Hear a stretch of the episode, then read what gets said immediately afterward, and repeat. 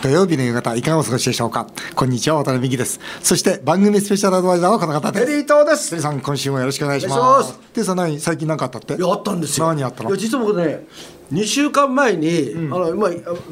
いつも行ってる病院にですね、うん行ったでであの普通のなんか検診受けてですね、帰ろうと思ったら、先生が後ろから走ってきまして「ちょっとちょっとテリーさん」っつってまずいちょっとつってこのまずい ままずいなんか応接間みたいなところに入りましてですね、うんまずいテリーさんあの実はちょっとあの前立腺のんがんのちょっと疑いがあるね数値がって言われてですね、うんうんうんその通知が「うんえっ!」つってあのまた専門家のね先生にちょっとあの見てもらうんで、ん2週間後に来てくださいっつってその時にもう血の採血をしてしてですね、うんで2週間、で昨日行ってきたんですよ僕どうでした一応良かったとあ良かったうんまあ、疑いはそんなにないってことなんですけど、うんうん今後ともね、まあ経過観察っていうんですか、まあ、3か月に1回ずつ来てくれっていうふうに言われたんですけどあーも本当。にでもよかったねまだね、そんなことを言われたことは今までの人生になかったじゃないですか、うんうんちょっとびっくりしますねどどうでしたこの2週間、うんどうでしちょっとなんか面白いこと言ってるんですけどもどっかの部分、それが引っかかっててたああああそうか2週間後に結果出るんだ結なと果出て例えばステージにね、まあ、これラジオ聞いててねがんの方もいらっしゃるから、あんまりけ、ね、かよがしく言えないんですけども、ステージなんとかって言われたらどうしようってみたいな,、なんかプレッシャーがありましたよね。なんだよね、ええ自分の人生こう振り返ったりしたそいやそこまではそこまではそ こしないやその時しないいやこれはだな、まあまあ、すぐに今日明日死ぬわけじゃないからとりあえず車でもいっぱい買ってやろ うかなとかあんまりなんかね反省的なことはなかったですよね、うんで先生僕ね僕はいあれですよ、ありましたかなんかシーショス行ってきました元町のどうですかいやよかったですよ意外といいでしょカジュアルですけうどんテリー伊藤さんの紹介でって言ったら大変簡単にしてくれまして、んあのエビとか牡蠣とか、ん素材がいいですよねあいいです非常よにそれで味も上品だし、いいお店でしたでなんか明るい感じがしてなんかちょっともちょっとカジュアルな元町って感じがしてであの右の隅っこの方のなんかちょっと個室みたいな、あはいはいはいうんそこでちょっと食事させてもらっああてそうですかよかったよかったみんな喜んでましたあーうん、ありがとうございあます嬉しい嬉しいえーメールが来てます、はい横浜市の F さんです渡辺さんが夕刊富士で月5000円もらっても子供を産もうとは思わないと意見していてその通りだと思いました実は一組当たりの夫婦が子供を産む数はさほど減少しておらずそもそも結婚する人の数が大きく減っているんですと渡辺さんテリーさんも結婚や夫婦の素晴らしさをもっとアピールするべきだと思いますとねえテリーさんどうでしたそのがんの話 を奥様にしたら死ぬほど心配したでしょうしてないんです よ。してないもうあのもう言ったらも言っうたあんまりというのはあんまり心配させるのも嫌じゃないですか決まってもないまあねでも言わないわけにいかないね うんだからちょっと疑いがあるなって言ったら,、言ったらあそう の一言あそうだけあそうその先 一切なんもないの何も聞かなえいそのまま次の工程に移ってましたよあそうねもう冷蔵庫開けてました冷蔵庫開けてた冷蔵庫開けてましたよだから意識意識なとこになかったそうしてもうそのその次の日からもうその話は一切触れてないすごいなんかこっち側にはなんか逆にプレッシャーをかけないんだなっていうふうにこっち側はね僕はね実は、うんある友人がいてその人にががんになったんですよね、で僕がよく LINE とかで「平気?」って聞いてたんですうよ、んうんうんうんそれが実は彼にとってはプレッシャーだったあんあですそれはそうだねわかるわかるありますよそね、れはわかる毎回毎回なんか聞かれることが、だからそういう感じでわざと俺にそういう態度顔をかけないうんだから意外ともうひょうとしてますあね、本当、おーそれは良かったですよね、えーマーミーさんです、えー、ワタミが SDGs で日本の外食企業で1位と聞いてすごいなと思いましたありがとうございますこれいいですよねねはいえーなぜ渡辺さんはこれまでの人生で不可能を可能にしてこれたのですかって難しい質問ですね、えー実現力、えー実行力の秘訣が知りたいですと素敵な旦那さんグランプリ賞ということで SDGs もなろうと思えば日本一になれるものでしょうかって絶対なれないですよねそれは無理ですね旦那さん日本一は、これ,、これ0点ですよね0点ですねさ最下位ですよ最下位最下位ですわだけどもね僕不可能別に可能にしてきたとかいうことじゃなくて、やっぱりあの好きなことで得意なことってやっぱり努力したことは間違いないよね、うんでこれ僕自分の学校でも言ってるんですよ好きなこと得意なことで努力しなさいと、それとあともう一つ運に恵まれたら夢は叶うよってだから僕やっぱ好きなこと得意なことはまあ楽しんでやってきたなであとやっぱり運が良かったなって思いますよね、うんまだまだ途中ですけど運もタグねタグってくるもんでしょ、うんありがとふうらふら、うん、歩いてないですよねふらふら歩いてないんだ、ね捕まえないとねおい歩いてたらねこ,、うこっちが引きずるこん込まないとね、そりゃそうだな、えさて CM の後は今年最初のテリーと大社長の道ですぜひお聞きくださいそれではテリーさんタイトルコールお願いします笑顔で突撃テリー伊藤大社長への道テリーさんが私から経営を学ぶテリーと大社長への道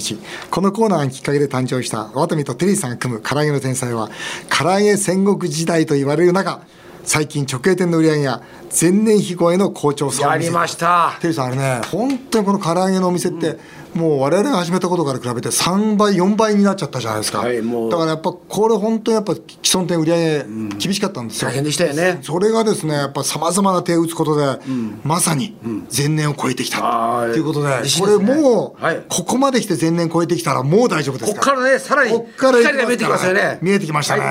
やっぱりねこの弁当屋として使われ始めたのはやっぱ大きいと思いますよ、それから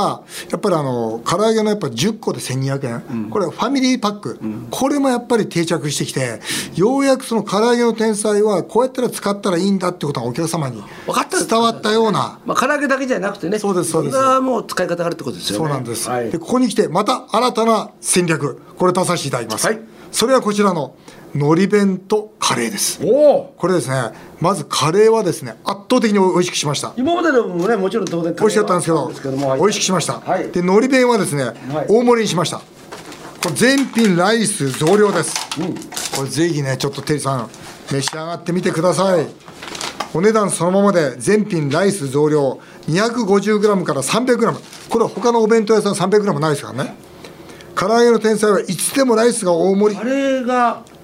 今まではどっちかというとスープだけだったのに、はいはい肉がこのそうです、はい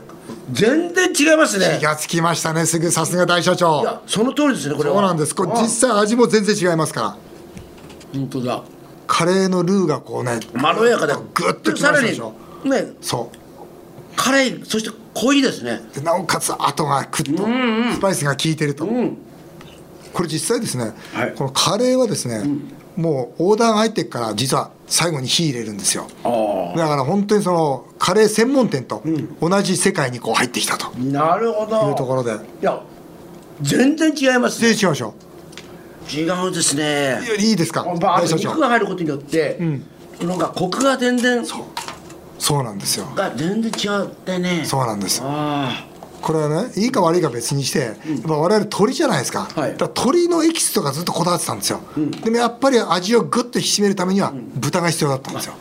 そうですそれでまあ豚のエキスをちょっと入れさせていただいて、はいでまあ非常に美味しいものが出来上がりました、はいさてあのどのぐらいでこの満腹になるのか、えー今からこのコーナーでやっている最中にですね、この番組の見習いスタッフの及川君っているんですね及はい実際に食べてもらってあ感想を聞きたいと思っていますあ及川君あよろしくお願いのしますはいのり弁の大盛りですね、はいえー今回大盛りにしたのり弁これの、えー試食をしていただいてそして感想を聞かせていただこうとそう思っていますなんかお及川君ね美味しそうに持ってきましたけども、うん、持ってったこの2月からの新商品が続々なんです、えええまずはですね、はい期間限定の唐揚げにんにく味噌唐揚げですこれねエリさんちょっとこれ召し上がってくだささいっきから気になってるんですよねこれねでまたこの上にね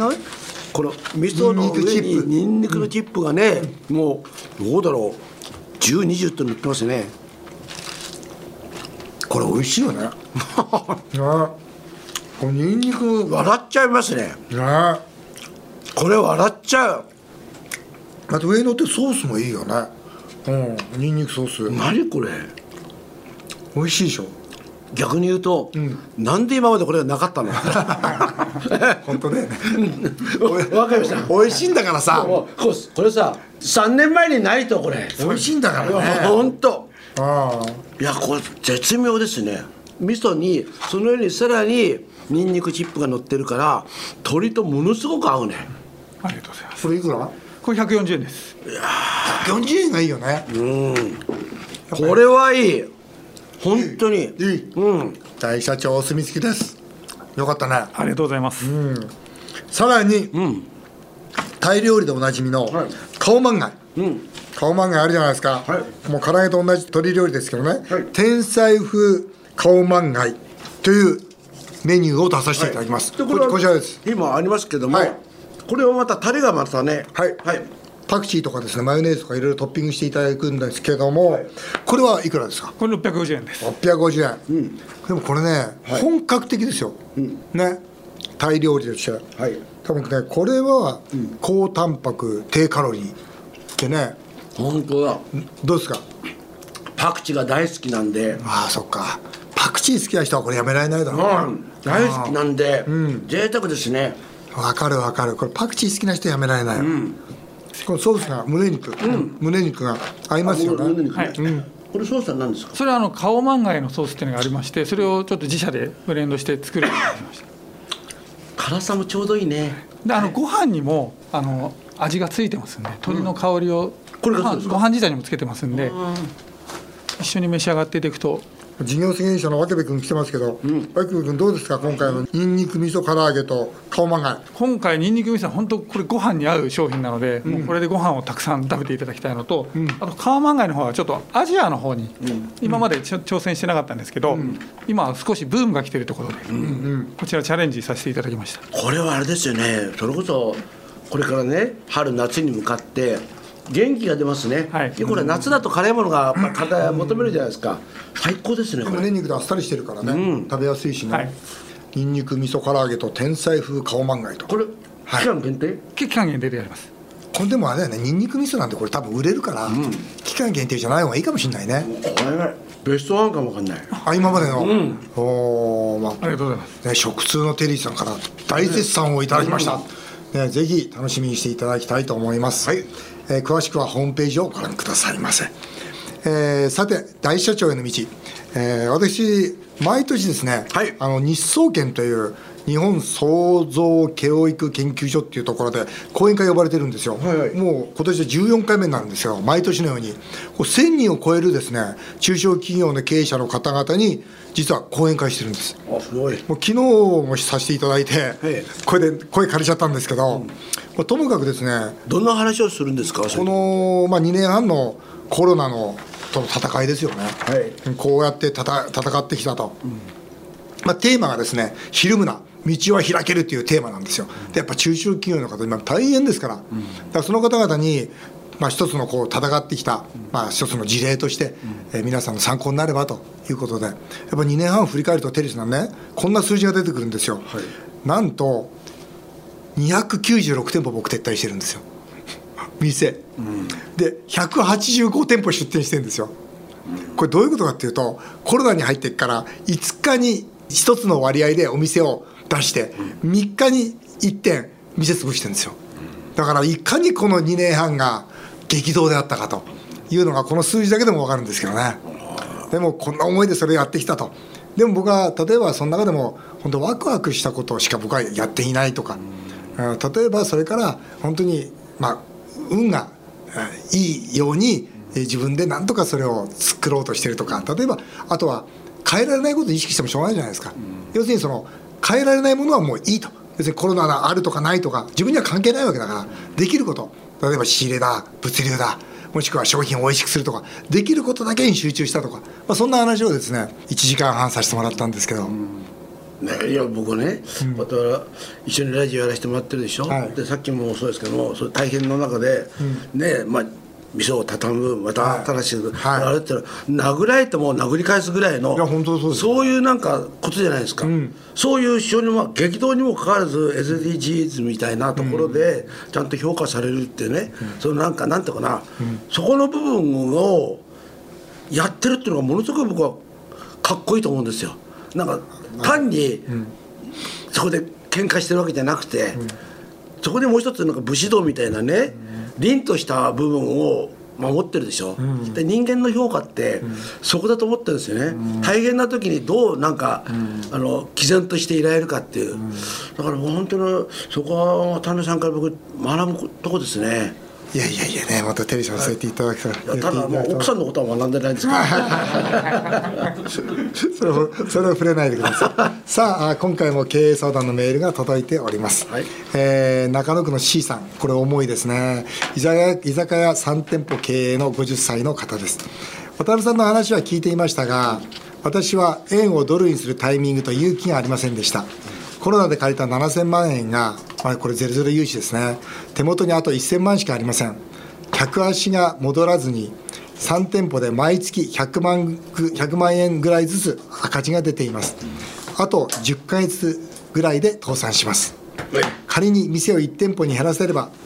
赤字額は減りますが7000万円の返済までには途方もない時間がかかり私の現役人生は終わってしまいますこのまま倒産か10ヶ月以内に客足回復が来るかどちらかにかけようと思っていますということなんですがこれどうでしょ僕うね C さんに言いたいのは10ヶ月以内に客足なんて戻らないから、うん、そんなこと期待しちゃダメだと、うん、自分の変えられないことに対して期待しちゃダメだと、じゃあ倒産かというと、ね、例えば3店舗のうち1店舗なんとか黒字にするんですよで2店舗潰して1店舗なんとかそれで黒字にして食いつなぐんですよで1000万円まだあるわけじゃないですかそれドルにしといてくださいねそうすれば、今ね、まあ、ちょっと安いですよねドルもう全然関係ない関係ない関係ないもうこれ200円300円いきますから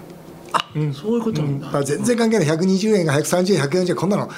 誤差の範囲ですからうんだから僕は本当に C さんに今回のこの円安を生き延びることができたら次チャンス必ずありますからだから1店舗をなんとか黒字にして2店舗潰してその1店舗で生き残って1000万円の虎の子は取っといてほしいと、これは僕のアドバイスですなるほど、はい、渋谷区のアパレル会社経営の T 子さんです。おすすめ商品の接客方法などを私が店長会議で伝えても、店長から現場のアルバイトスタッフに説明する段階で抜け落ちていたり、時には全く違う形で伝わっている伝わっていることがよくありますと。確かにありますでしょうね。伝言ゲームのようでイライラします。渡辺さん、テリーさんは指示したことが現場に行き届いていますかということなんですけど、テリーさんいかがですか届いてないですね届いてない、うん、どうしましょ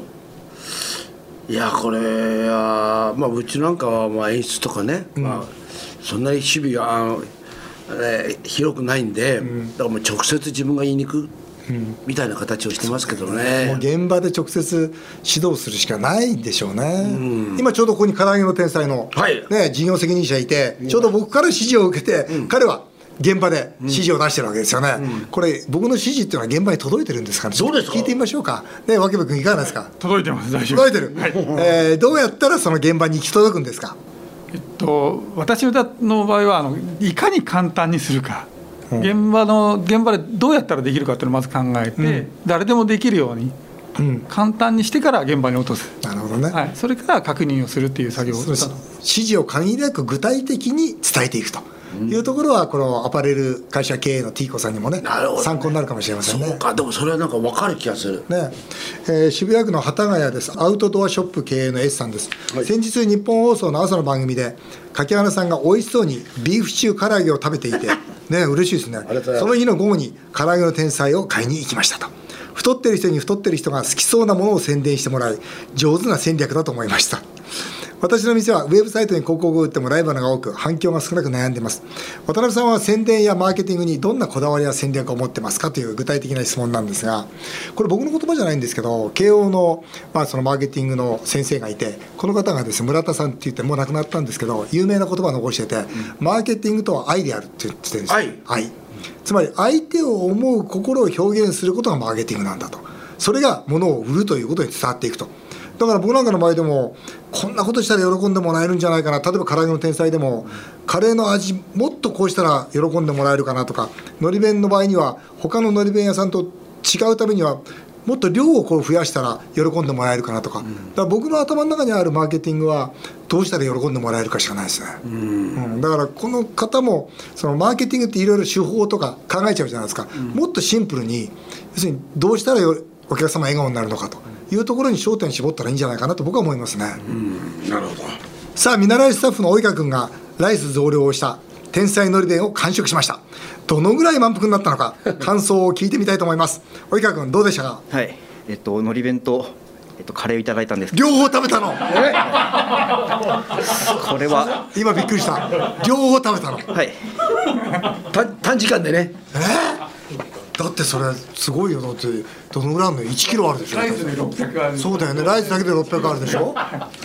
そう800いや1キロ近いでしょそれ食べた大井川君はいさすがに満腹になりましたそらないよ